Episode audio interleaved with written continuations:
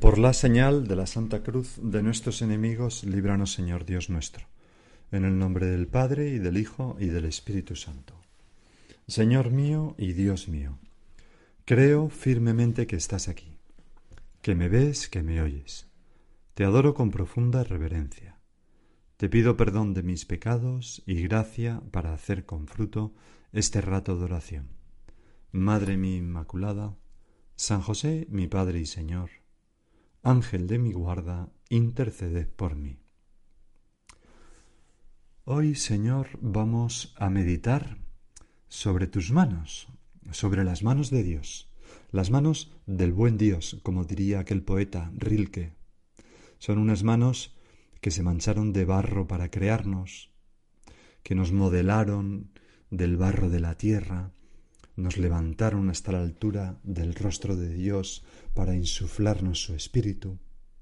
Son unas manos suaves, amorosas, que nos han dado forma, repito. Son unas manos como las de esos padres, ¿verdad? Que, que esas fotos que hemos visto a veces se ven un niño prematuro que cabe en la palma de la mano de su padre y se duermen ahí, en las manos de sus padres. Así estamos nosotros poca cosa en las manos de Dios, pero contemplados con muchísimo amor y tratados con muchísimo cuidado por nuestro Padre Dios. Decía la Madre Teresa de Calcuta, yo creo que cada vez que decimos Padre nuestro, Dios se mira las manos, donde nos tiene grabados. Y entonces cita esa frase de Isaías, que es palabra de Dios. He aquí que te tengo, dice Yahvé, grabada sobre las palmas de las manos. Sigue diciendo la Madre Teresa de Calcuta. Se mira las manos y nos ve allí. Qué maravillosa es la ternura y el amor de Dios. Y qué maravilla, Señor, pensar esto, ¿no? Que cada vez que digo Padre nuestro, tú miras tus manos, las palmas de tus manos, y me ves a mí ahí grabado. No hay manos más seguras que las de Dios. Así lo explicaba San José María casi al final de su vida, en 1969, cuando decía, pido al Señor y a su Madre Santísima que me hagan cada día más pequeño. Así, además de que tendrán que ocuparse de mí, si me dan un golpe, no lo notaré, porque los niños son de goma. Vivo al día, me llevan donde quieren, donde dispone mi Padre del Cielo. No me preocupo ni siquiera de hacer el programa. Os aconsejo que os abandonéis en las manos de Dios, que son las manos más seguras. Las manos de Dios son fuertes, nos protegen. Hay un salmo, el 91, que dice, te llevará en sus palmas para que tu pie no tropiece en la piedra, aunque a la vez son suaves. Pero todos tenemos esas experiencias, ¿no? De con nuestro Padre, cómo nos ha llevado de la mano, nos ha pegado un tirón para sortear un obstáculo y pasarlo por arriba, o ha conducido nuestra bicicleta cuando empezábamos a montar en ella, agarrándola firmemente para que no nos cayéramos a pesar de nuestros traspiés. Las manos de Dios son las de un Padre, son fuertes, que protegen, que guían. Pero a la vez, repito, son suaves. Un día en un libro, La sal de la tierra, en una entrevista, Benedicto XVI se hacía eco de esta suavidad de tus manos, Señor. Decía, yo creo que Dios ha irrumpido en la historia de una forma mucho más suave de lo que nos hubiera gustado. Pero así es su respuesta a la libertad. Y si nosotros deseamos y aprobamos que Dios respete la libertad, debemos respetar y amar la suavidad de sus manos. ¿No? Que Dios es delicado, respetuoso, no se impone, no da un guantazo, no nos aprieta y nos zarandea, no, sino que nos anima, nos acaricia, nos, nos empuja, nos guía con fortaleza cuando es preciso, nos saca cuando nos hundimos, ¿no? del mar, pero como a Pedro, pero, pero son suaves. Hasta ahora hemos hablado de metáforas, pero si entramos en el reino de lo histórico, si queremos saber cómo son las manos de Dios hecho hombre, pero de Dios, Jesucristo, hemos de ir al Evangelio, especialmente al Evangelio de Marcos, donde tienen un protagonismo mm, magistral. Vamos a leer algunas citas de ese Evangelio para meditarlas y aprender, Señor, cómo son tus manos. Se dice en el capítulo 1 que enseguida, al salir de la sinagoga, Jesús fue con Santiago y Juan a la casa de Simón y Andrés. La suegra de Simón estaba en cama con fiebre e inmediatamente le hablaron de ella. Él se acercó, la cogió de la mano y la levantó. Y dice, se le pasó la fiebre y se puso a servirles. La fuerza de ese coger de la mano de nuestro Señor. La bondad, la, ¿cómo diría yo? La fuerza curativa, la fuerza benéfica que atraviesa como un rayo a la suegra de Pedro en cuanto le toca la mano Jesús. En ese mismo capítulo 1, Marcos dice en otra ocasión que se le acerca un leproso suplicándole de rodillas, si quieres, puedes limpiarme. Compadecido, dice, siempre tan observador Marcos, extendió la mano y lo tocó, diciendo, queda, queda, quiero, queda limpio. La lepra se le quitó inmediatamente y quedó limpio. Las manos de Dios, que Él extiende para tocarnos y las extiende pues en sus sacramentos, ¿verdad? Especialmente en la Eucaristía, en la confesión. En cada confesión Él nos toca con su mano. Por eso es tan bonito en algunos, eh, sobre todo en Oriente, ¿no? Cuando el sacerdote confiesa pone las manos sobre la cabeza del penitente al dar la absolución, ¿no? Que es como, como esto que dice el Evangelio de Marcos, extendió la mano, lo tocó, diciendo, quiero, queda limpio. Llegan a casa del, jefe de la sinagoga, dice en otra ocasión Marcos, y pregunta, ¿qué estrepito y lloro son estos? La niña no está muerta, está dormida. Y se reían de él. Pero él los echó fuera a todos, y con el padre y la madre de la niña, de la niña y sus acompañantes, entró donde estaba la niña, y de nuevo la cogió de la mano y le dijo Contigo hablo, niña, levántate. La niña se levantó inmediatamente y echó a andar. Tenía doce años. Las manos de Jesús echan a andar a una niña de doce años muerta. Y las manos de Jesús, si nos cogen a nosotros, ponen a andar nuestra alma en cualquier momento de nuestra vida. Jamás está todo perdido, porque estas manos, estas manos del Señor son inmensamente poderosas. Lo pueden todo, absolutamente todo. Si nos dejamos coger de Él, de la mano, ya está todo hecho. Y así llegamos al Evangelio de hoy, precisamente, que es el que nos sugiere este tema para nuestra meditación.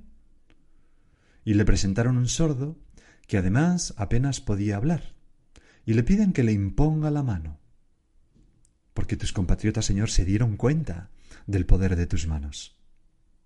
Él, apartándolo de la gente, a solas, le metió los dedos de la mano en los oídos y con la saliva le tocó la lengua es decir, con su mano se tocó su lengua y luego tocó la lengua del, mudo. Y mirando al cielo suspiró y le dijo, Efetá, esto es, ábrete. Y al momento se le abrieron los oídos, se le soltó la traba de la lengua y hablaba correctamente.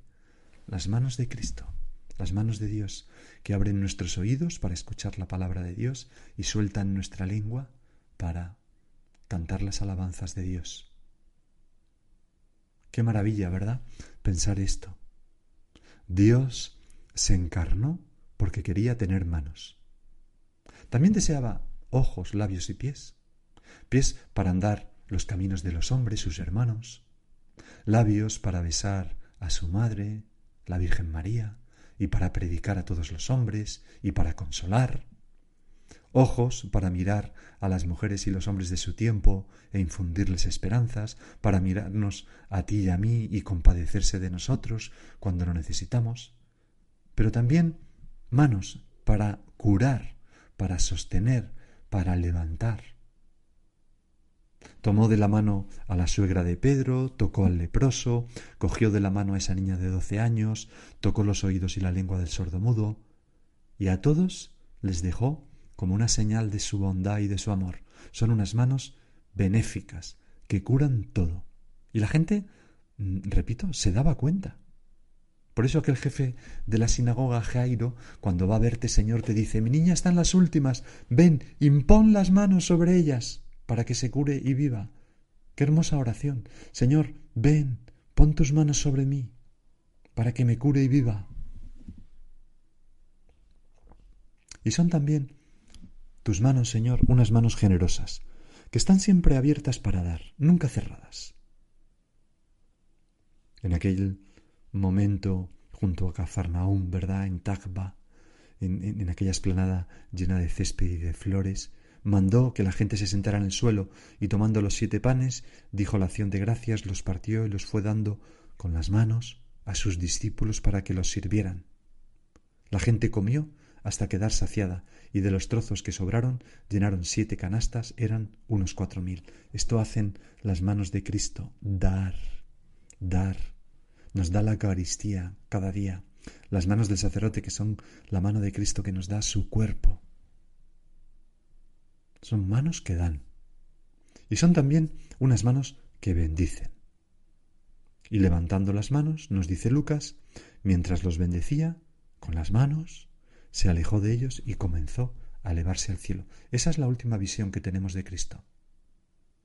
Esas manos tuyas, Señor, son las manos de Dios tendidas hacia el hombre.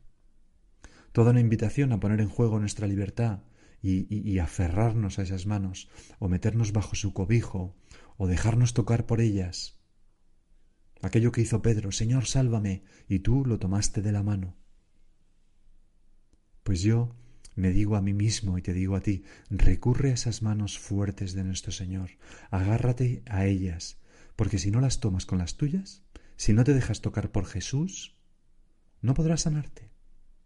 Y eso es la comunión, eso es la confesión, es dejarnos tocar por esas manos de Cristo. Aunque tú, Padre mío, tantas veces me tocas también con tus manos, me proteges, me defiendes de los enemigos, me impulsas, me cuidas. Pero las manos de Dios, me gusta pensarlo así, son también las manos del sacerdote que absuelve los pecados, como esas manos que tocaron al leproso, o son las manos del sacerdote que consagran el pan, como esas manos que multiplicaron el pan y se lo dieron a la muchedumbre, o son las manos del sacerdote que unge al enfermo, o que derrama el agua del bautismo y bendice tu matrimonio para que seas muy feliz en esta vida. Esas manos son las manos de Dios.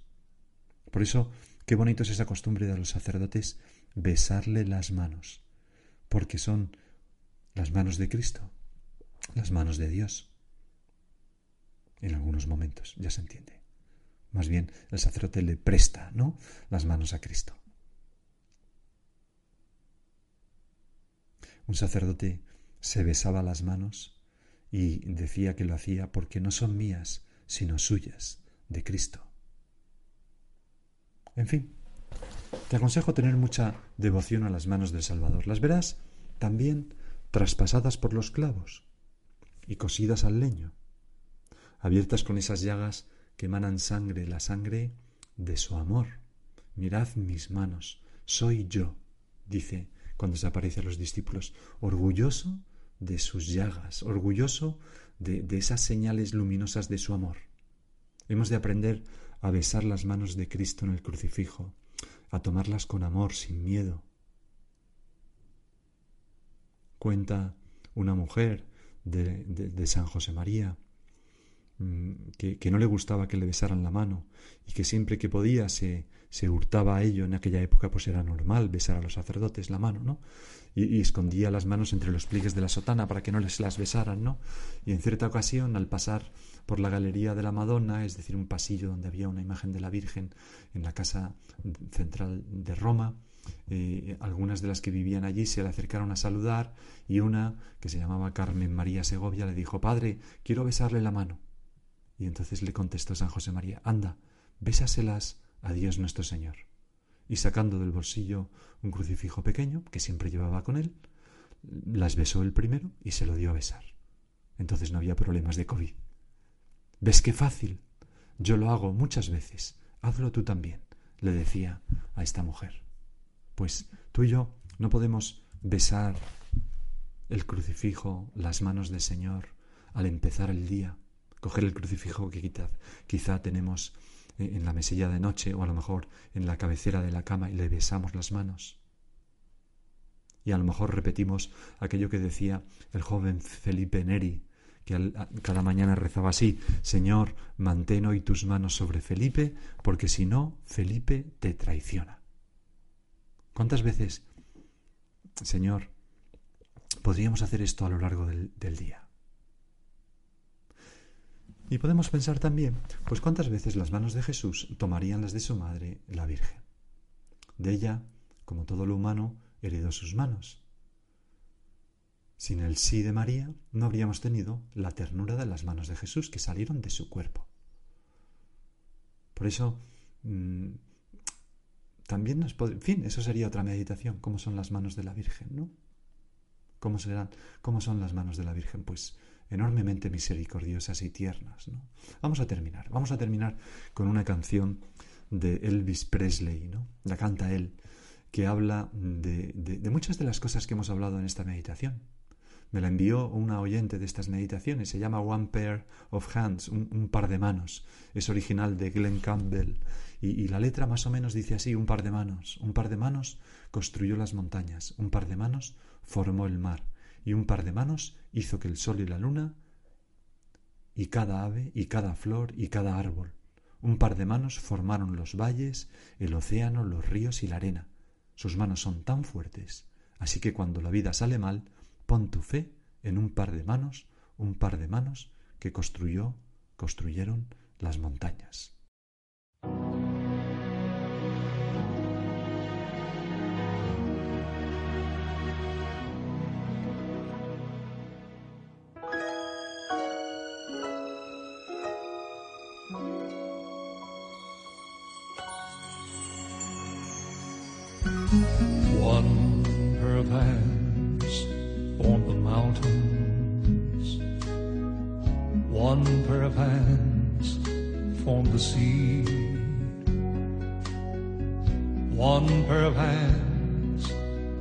Sun and the moon. Every bird, every flower, every tree.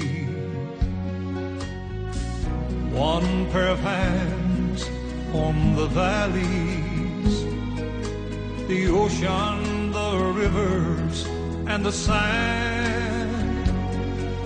Those hands are so strong. So when life goes wrong, put your faith into one pair of hands.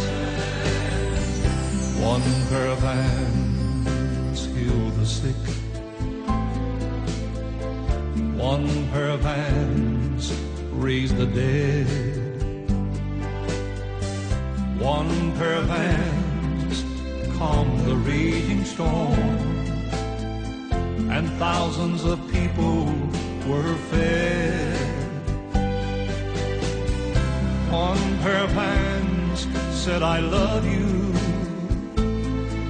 and those hands were nailed to a tree. Those hands